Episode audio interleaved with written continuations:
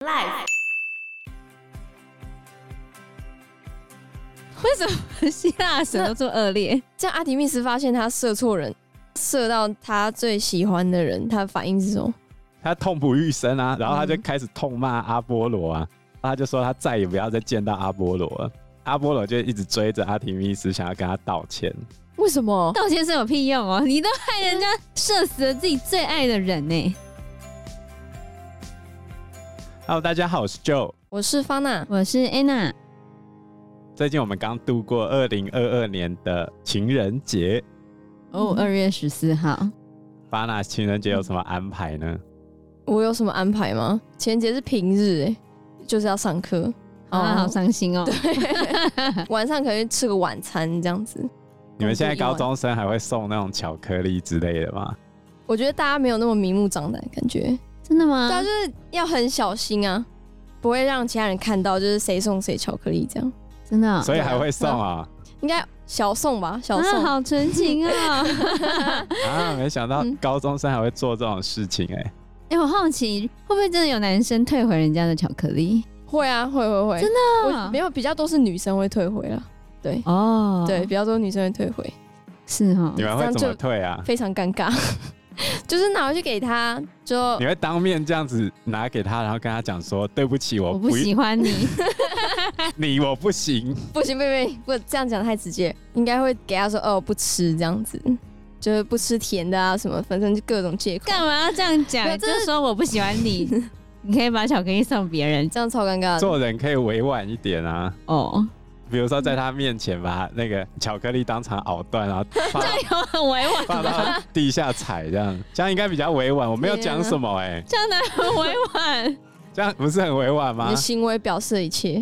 对，这样太过分了，不可以这样子 对，没有办法，不过情人节这种节日哦，有人开心就有人难过，几家欢乐几家愁对啊，通常难过的人比较多啦。啊。对，你觉得帅的人就可以在情场上非常的得意吗？我觉得不见得哎、王力宏，他蛮得意的、有吗啊他，是哦，你看他都得意得，了一阵子，你看他都得意到在找大润发在哪里了。你要放那首歌了吗？到底到底放在哪里？到底到底放在哪里？到底这哪首歌？到底大润发在哪他里？他这首 歌叫哦是到底道德放在哪里？哦哦哦，很瞎。我这个点就是要 cue 那个歌啊。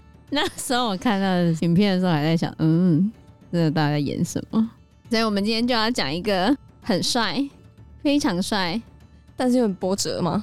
对，就号称希腊最帅的英俊男神，可是情场非常之波折。到底为什么？对真啊，好奇。为什么他那么帅，可是却这么不惹人爱？我们现在就来解密。我们今天要讲的就是太阳神阿波罗。阿波罗他的爸爸是宙斯，他妈妈是宙斯的其中一个老婆叫做勒托， Leto，乐托对，她是黑暗女神。然后他姐姐是阿提密斯，也就是后来的戴安娜，就是我们神力女超人戴安娜的那个戴安娜，戴安娜应该是罗马神话的名字，对不对？就是罗马时期她的名字。嗯，然后阿波罗是十二主神之一，同时是音乐神、预言神、医神、弓箭神，后来还再加上太阳神。也太多名目了吧？然后他的，对我啊，我来形容一下他的外在条件：好，长相阳光帅气，身材非常结实挺拔，然后嗯有六块肌的同时又不胖，就是刚刚好那个样子。就是很匀称，就完对了。完美。再来，他很会唱诗歌，又是神射手嘛，所以他的攻击力也蛮强的，可以说是希腊十二主神里面的首席美男子，再加上音乐才子跟首席的文艺青年，这感觉跟那个王力宏的那个 蛮形象像的很，搭，也是的，也 是的。优质男神，到底大润发在哪里？ 优质优质。然后关于他的圣物嘞，包含了他手上那根竖琴，有没有叫里拉琴？然后他头上会戴一个桂冠，是和平的象征吗？就是那个冠军的时候会戴上去的啊、哦不是和平哦，它是最棒的那个。所以像之前文艺复兴时期有一个诗人佩托拉克，因为他是首席诗人嘛，所以就叫桂冠诗人。这些圣物都跟阿波罗有关。阿波罗呢，他是宙斯跟勒托女神的孩子，不过勒托女神一样没有逃离希拉的报复。据说她在怀阿波罗跟阿提密斯的时候，一直要找生产的地方，可是因为希拉非常的善妒嘛，所以希拉就有事先下达命令说，所有的人全部都不可以帮助勒托生产。后来勒托非常的可怜，费尽千辛万苦之后，终于到了一个刚形成的岛屿，因为那个岛屿刚形成嘛，然后上面也没有什么东西。然后后来他就终于可以在那个岛上面顺利的生产，而且那一块岛屿也很乐意的答应他说：“哎，可以啊，有神的小孩要在我的岛上诞生，多棒啊！好啊，你就来这边生产吧。”然后有一些其他的神，就是帮助勒托的那些神明，就帮那个福岛有加上支撑的柱子，然后那个岛呢就可以跟海底连接，然后那座岛屿就被命名为德罗斯，德罗斯就是闪耀的意思，嗯然后就是在这个闪耀的岛屿上面生产。可是它要生产的时候，因为希拉不让那个顺产女神去帮助勒托生产，结果她就生了多久，你知道吗？多久？生了九天九夜。这么久？对啊，哇塞，哎、那生小孩真的很痛，你知道吗？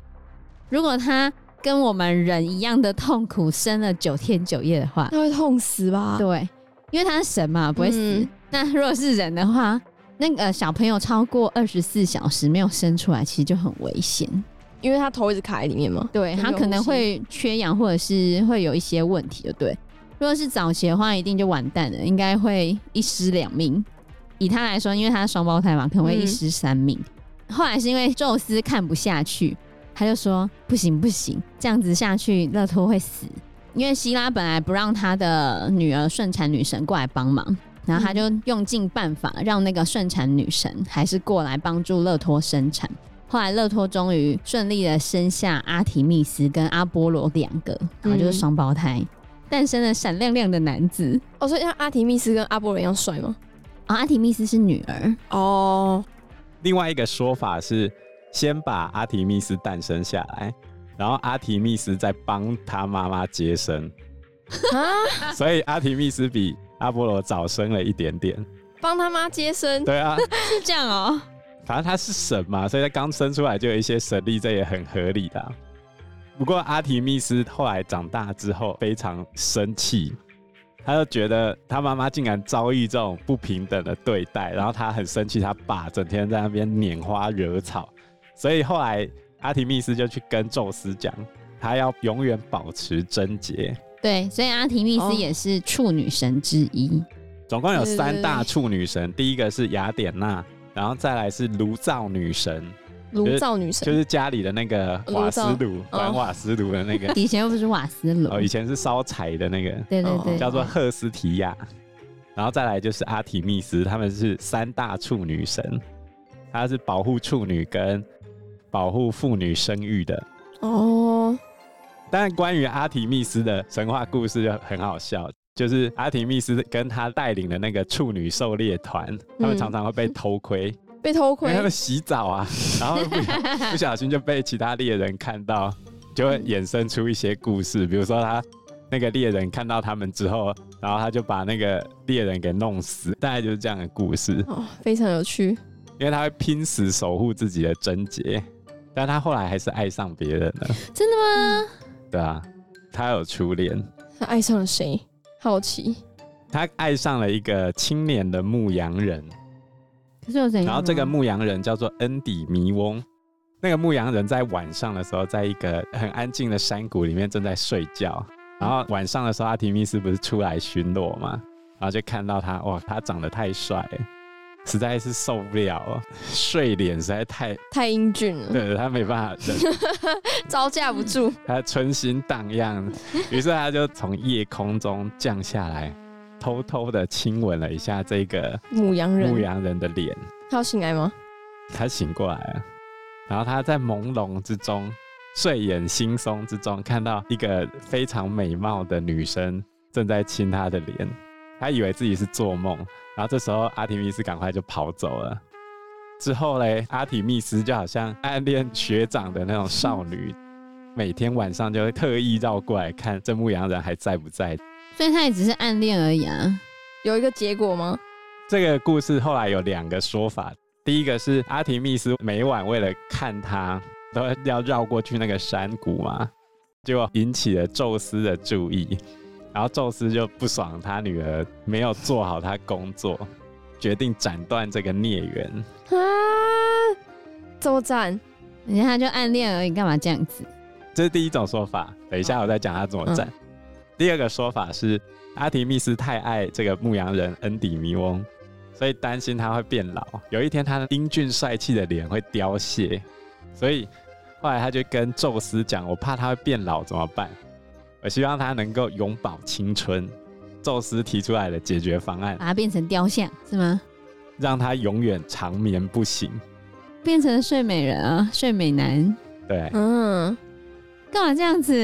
他就没有活着啦，那就是你只对爱那个皮囊而已啊。对啊，于是从此之后，恩底弥翁就陷入长眠之中，再也没有醒来过了。这样这样阿提密斯也开心吗？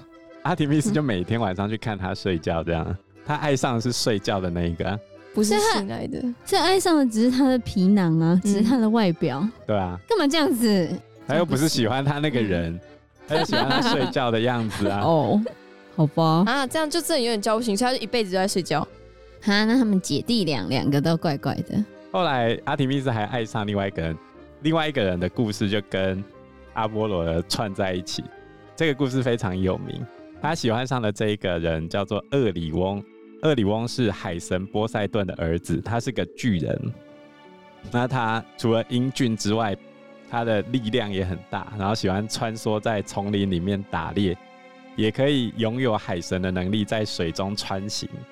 上山下海，然后这时候他们两个已经有点论及婚嫁了，结果阿波罗知道阿提密斯喜欢上厄里翁，于是嘞，阿波罗不开心，他就觉得你是处女神，你怎么可以喜欢上人？违背你的誓言吧！嗯嗯你不是可看是你他也没干嘛、啊，他没有跟他发生关可系，是他都也已是经处女啊，都已经论及婚嫁了，那就代表可能哦，可能会发生。有朝一日你不会是结说你婚妈啊。，嗯你不是说妈妈生生产困难，你不要嫁？就长大了就不能有别的想法吗？奇怪，小时候说不想交男朋友，那是讲假的、 啊。对，是假的。然后阿波罗就处心积虑想要把厄里翁给干掉。有一天呢，阿波罗逮到一个机会，就是厄里翁在湖面下走路，可能在打猎之类的。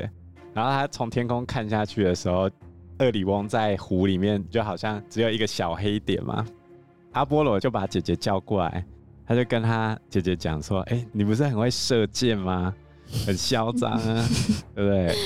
你看那个水里面有一个黑点哈，你试试看，好坏哦看，你有没有射中它。不然你每次都吹说你有多厉害，我也没看过你多厉害这啊。太恶劣了，这太恶劣于是了，他姐姐拿起箭一把就把那个黑点射爆了，射死了自己最爱的人，对啊吧、好恶劣，这太恶劣了，这阿波罗这太恶劣了，这也是太恶劣他们后来姐弟反目的其中一个原因。这他真的太恶劣，这真的太恶对劣， 啊，很夸张。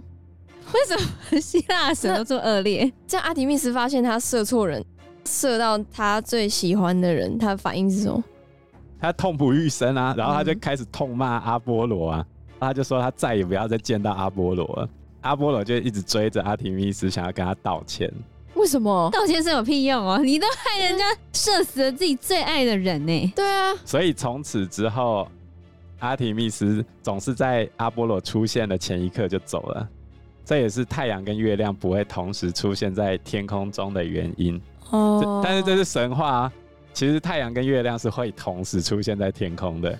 如果这样解释，就他偶尔感情好的时候，可能还是会同时出现对，之类的啦。后来厄里翁就升上天空，变成猎户座。好惨哦！对啊，好惨哦。我觉得阿波罗他活 该。听完这故事就觉得，嗯，阿波罗他自造己孽，他自己知道情场失意是活该，嗯，这样做实在太恶劣了。所以阿波罗跟他姐姐关系就不是很好啊。他就是虽然很英俊，可是他非常的自大，非常的自负。因为他有很多厉害之处，比如说他在艺术方面，他是艺术、音乐、诗歌之神；然后在智慧方面是预言之神，然后他也是智慧之神。所以你希望你的智商高一点，要去拜啊阿波罗。然后他在医药类也是药物治疗瘟疫之神，嗯就是帮你治病的。然后弓箭手他是射手跟狩猎之神，那也太多了吧？然后他同时也是光明的象征，光跟太阳。哦，那啊为什么会那么多？主要原因是因为阿波罗这一个概念，它混合了非常多神，是后来逐渐演变而成的。所以我们先讲一个阿波罗他是多么自负的故事，好然后再来引导到他为什么一直被人家拒绝好了。好，像刚刚就有讲到说阿波罗他是音乐之神嘛，所以当他名声被人家污蔑，或者是他可能被人家看不起的时候，他就会用非常残忍的手段报复别人。举例来说，有一个非常有名的叫做马西亚斯的故事，就是马西亚斯是一个半人半兽神，然后有一天呢，他拿到了雅典娜丢掉的笛子。这个笛子呢，有两个说法，一个说是雅典娜丢掉的，一个说是阿提密斯丢掉的。就他们有做了一个笛子，然后那个笛子呢，可以吹出非常好听的音乐。假设我们以雅典娜当丢掉笛子的人好了，就雅典娜发现说，他吹笛子的时候，为什么旁边的人一直笑他？尤其是希拉，有没有他的继母？就是希拉跟爱神阿芙罗黛蒂一直狂笑他。后来他自己对着那个壶吹的时候，才发现说他吹奏那个笛子的时候看起来非常的丑。然后后来他就把笛子丢掉，顺便诅咒拿到那个笛子的人会不得好死。就拿到那个笛子的人呢，竟然就是马西亚斯。所以马西亚斯拿到这个笛子之后，他就可以吹出非常非常非常好听的音乐，然后得到了人们的赞赏。然后大家就说：“你的笛声不输给阿波罗。”哎，后来马西亚斯就开始得意的嘛，就想说：“哎、那阿波罗，你可以来跟我比赛一下吗？”然后阿波罗就觉得说：“这人怎么这么自大？竟然敢跟我比赛？好啊，那我们就来比赛啊！”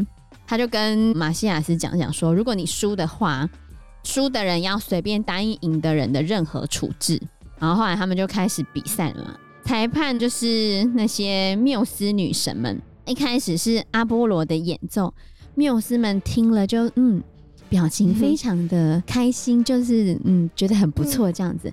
可是马西亚斯在吹笛子的时候，哇，缪斯们的表情像是融化一般，比听阿波罗的竖琴的声音还要陶醉。然后这时候阿波罗就开始心不急爽了，对，他就开始不爽了。然后他就开始改变比赛的规则，也不是说改变比赛规则，他就说好啊，那我们把我们的乐器倒过来。你竖琴倒过来之后还是可以弹奏嘛，可是笛子没办法、对啊，笛子倒过来之后根本就吹不出来。对啊，怎么会哦倒过来是可以吹啊？你往上翘而已啊。可是你倒过来吹就没有办法吹的跟原本一样啊，嗯，就不一样啊。所以后来马西亚斯就输了嘛。嗯，那马西亚斯输了之后呢？阿波罗怎么对待他，你知道吗？他竟然把马西亚斯挂在一棵高耸的松树上面，开始活剥他的皮。然后那些马西亚斯森林里面的朋友就非常惊恐看着马西亚斯，就在松树上面被活剥皮，很惨吧？太太坏了吧？对啊哪有人这样子的？所以从此之后就没有人再敢挑战阿波罗的音乐技能。谁想跟他在一起啊？ 谁叫你要挑战他？然后有另外一个故事是说，有一个国王叫米达斯，那他是当阿波罗跟马西亚斯的裁判。可是这个国王从开始到最后都一直非常欣赏马西亚斯的音乐技能，然后就不欣赏阿波罗。最后阿波罗就把他的耳朵变成驴耳朵，就是那个国王有个驴耳朵故事的由来。哦是这样子哦。对，所以你看阿波罗这人，他很厉害，可是他嗯没有办法容许别人比他厉害。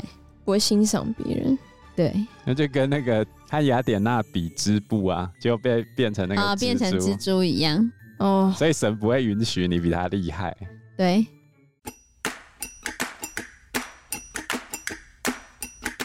好的，又来到我们冷知识的单元了。接续我们上一集节目的内容，我们上一集节目讲的是马桶是怎么来的，那我们这一集要来讲的是中国最早的厕所产生在什么时候呢？大家都会有排泄的需求嘛。对我们每个先人都讲。需要上厕所。我们先讲第一个问题，就是我好们现在人很习惯的是有男厕跟女厕，那古代人到底有没有分男厕跟女厕呢？没有吧？古代很像就只有茅厕啊。就通用，对，古代的时候全部都是通用的，嗯，然后在最早最早的时候，中国的话是在三千多年以前就在路旁建厕所，就要是讲公厕还是私厕啊？每个人都可以上的，还是你的家人在旁边建了一户你们家用的厕所，算公厕，它是公厕，所有人都可以进去上？对啊，哦，那这样古代有什么清洁人员吗？有真的吗？它就是为了保持环境清洁卫生啊。哦，古称也有别的讲法啊、哦，比如说开轩面场圃的那个轩，车干轩，它也可以用来代称是厕所。嗯哈，开轩面场那你的圃，名字有“轩”的，不就是厕所的意思哦 嗯那？是古 称，古称。哦啊 就是古代的厕所。哎呦，好不行，你看，你看，学太多不好，就开始忌讳这些有的没有哦的，，对，真的没有 啦。可是轩后来的意思就已经转变了，书房也可以叫轩啊，哦，招待别人也叫轩啊，只是厕所也可以叫轩而已、 啊。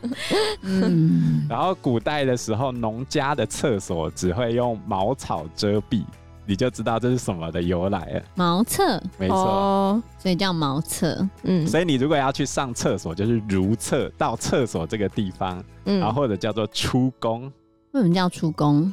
宫是恭喜的那个宫 嘛？对对对，出宫这个名词是来自于明代的科举考试，那时候考试的时间非常非常的长，那你要上厕所怎么办呢？所以后来考场给他们一个牌子，叫做“出宫入境牌”，出入宫禁，哦，哦，就出宫入境牌，就叫你赶快出去上厕所啦。出入要恭敬，要遵守纪律的意思，大家要小心一点，不要吵到别人，嗯就是对于考试的尊重跟恭敬嘛，所以叫做出宫入境。那有没有人偷去厕所作弊之类的？啊，当然有啊，明代的考试作弊方法非常多，以后有机会我们再来讲。哦，因为他那已经是考试考到巅峰之作 了，所以衍生出来各式各样的作弊方式。哦，那我们还是回到上厕所这件事情。所以大便就叫大宫，嗯哦小便就叫小宫。原来如此，那如果没有大小便，只有放屁的话，叫虚宫，还有这样子哦，就是去厕所放屁 嘛，然后再回来，这是后来引申的说法。嗯，因为时间关系，我们这一集节目就到这边喽，谢谢大家，谢谢大家，谢谢大家，拜拜，拜拜拜拜。